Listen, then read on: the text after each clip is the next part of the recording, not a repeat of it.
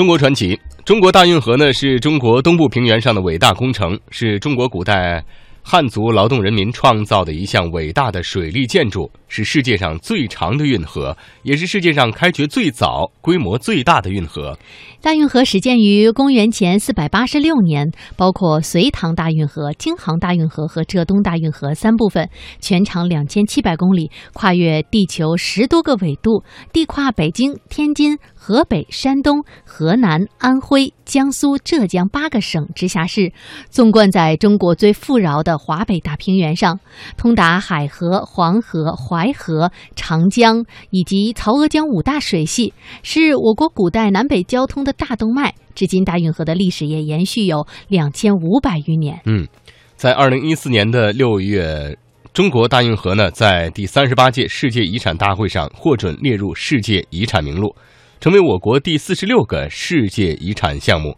那今天的中国传奇，我们就一起来聆听大运河的故事。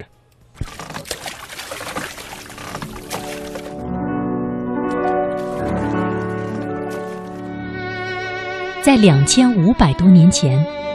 大运河并不叫做运河，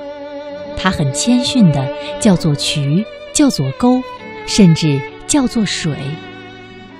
那时的运河并不是今天这般宽广，也不是今天这般四通八达，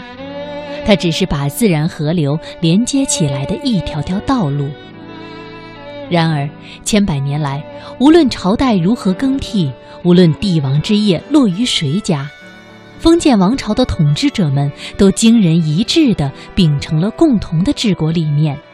开挖出一段段新的运河道路，直到把平原织成了水网，把南北连成了一线。大运河联合申遗办副主任姜诗丽说：“中国大运河三条运河——隋唐大运河、京杭大运河、浙东运河，总长度三千两百公里。”流经的市域面积是占全国国土的百分之三点二，覆盖的人口是百分之十五，占 GDP 的百分之二十五，因为它流经了中国东部最发达的地区，京津地区加山东，再加长三角，它比世界上所有十几条运河加起来总长度还要长得多。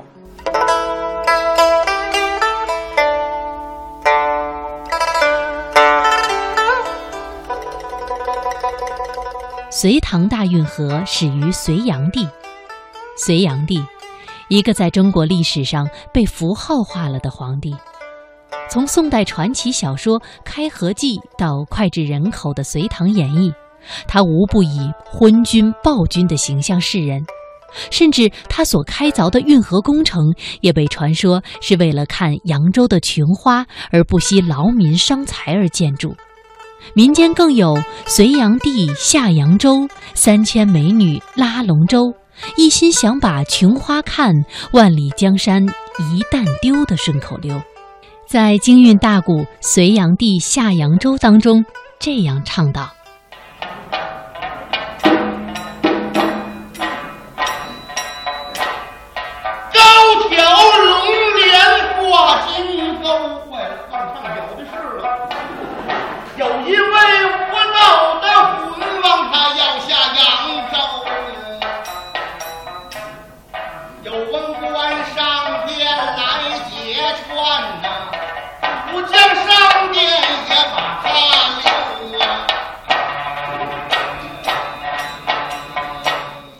扬州文化研究所名誉所长、扬州地方史专家韦明华却认为，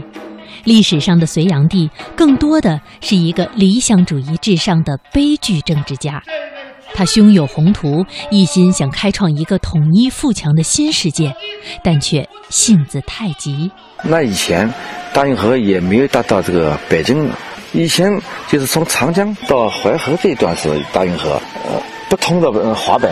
隋炀帝。从关中又造一条运河通到淮河，这样就把它和长江联系了。然后从那个地方又开条河到北京幽州那个地方，这样的话就变成像个那个北斗星那种形状。嗯，就把中国的南北真正的联系起来。而他的这个王朝像流星一样很短暂，这是因为就开这个大运河啊，他动用了许多的民工，死了很多人，引起了天怒人怨。所以隋朝变成了一个很短命的王朝。但是我觉得隋炀帝是个很悲剧的人物啊，他是用他的青春来赌了我们这个民族的明天，大家对他很恨，把隋朝推翻，但他留下来的这个运河啊，造福于千秋万代。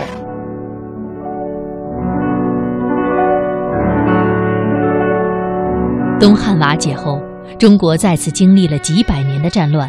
到了隋，终于再次迎来统一。大一统的帝国要维持自己的生存，粮食是第一等重要的物资。当黄河中下游的粮食产量无法再满足帝国的需要，南方的产粮区自然成了供给的重要力量。唯一没有能够解决的是运输粮食的交通问题。隋炀帝想出的办法就是大运河，于是连接了洛阳、涿郡以及余杭的隋唐大运河走上了历史的舞台。天津市博物馆研究馆员、历史学者陈克：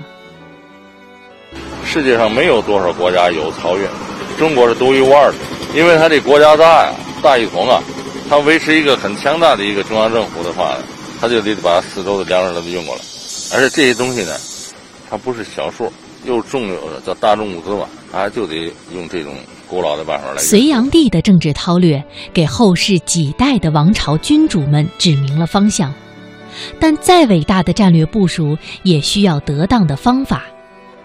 运河推进了隋朝灭亡，但从此之后，运河上商旅往返，传盛不绝。隋唐大运河也成就了唐宋的崛起复兴。我最近又从扬州到高扬州地方史学家韦明华出生并生长在扬州，这里也是古运河邗沟挖下了第一铲的地方。对扬州史的研究，更让他体会到了大运河的影响力。唐代扬州特别兴旺，以至于把那个呃全国的这个盐铁转运使，这是一个机构。当时盐和铁这两个东西啊，是由中央朝廷来专卖的，一般老百姓是不可能随便的这个经营的。他的管理的机构就放在扬州这个地方。当然，他们盐和铁的运输的主要渠道，当时也也没有高速公路，也没有京沪铁路，那全靠运河。运河就是一条唯一的一条维系着中国南北的文化。经济以及政治沟通的一个一个渠道。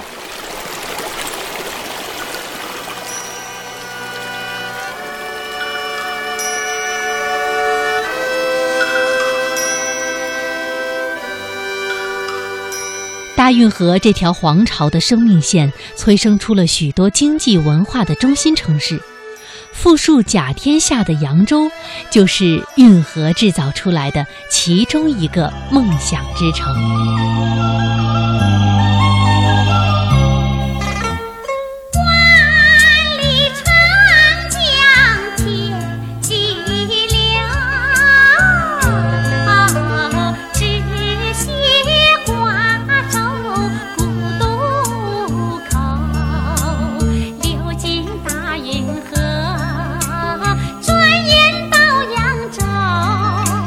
扬州城里好繁华，今天走在扬州古运河边长达千米、被重新修复的东关古街上，依然能够瞥见旧日商家林立、行当俱全、生意兴隆的样子。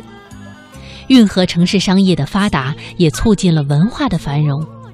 粮草和食盐的运输，让一些有实力的商人坐拥巨大的财富。物质财富急剧积累，促使他们转而追求精神上的财富。与杭州小山堂的赵玉、天津水西庄的扎氏父子并列为三大私家园林之主的扬州小玲珑山馆马氏兄弟，就是其中的典型代表。大运河保护与申遗刊物主编陈悦：小玲珑山馆的主人是马氏兄弟，他非常善待文人。他这个兄弟呢，他收集了大量的古籍善本，然后呢自己出钱给这些各地的文人在这边雅集。小玲珑山馆现在就是在东关街的街南书屋的位置。最近几年呢，又恢复了小玲珑山馆十二景，现在我们还能看到当年的这种繁华的风貌。不仅是小玲珑山馆。如今的东关街上，琼花观、东关古渡、双瓮城遗址、个园等历史遗迹跨越几个朝代，默默地记录着大运河给扬州城带来的过往。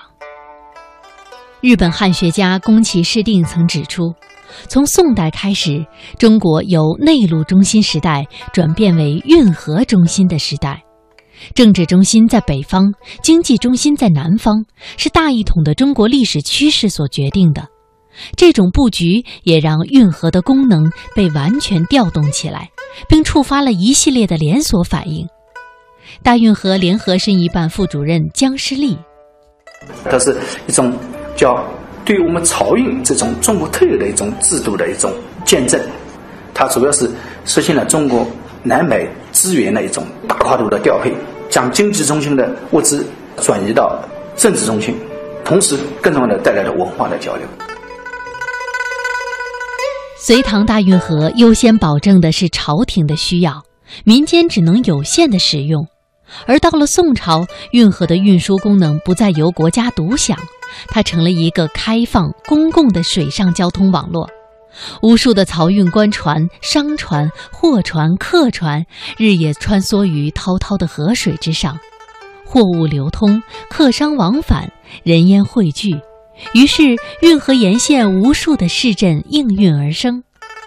宋朝时期，中国封建社会自由经济达到巅峰状态，五个人口超过一百万的城市。汴京、临安、长安、洛阳和南京，无一不是建立在舟船交通之上。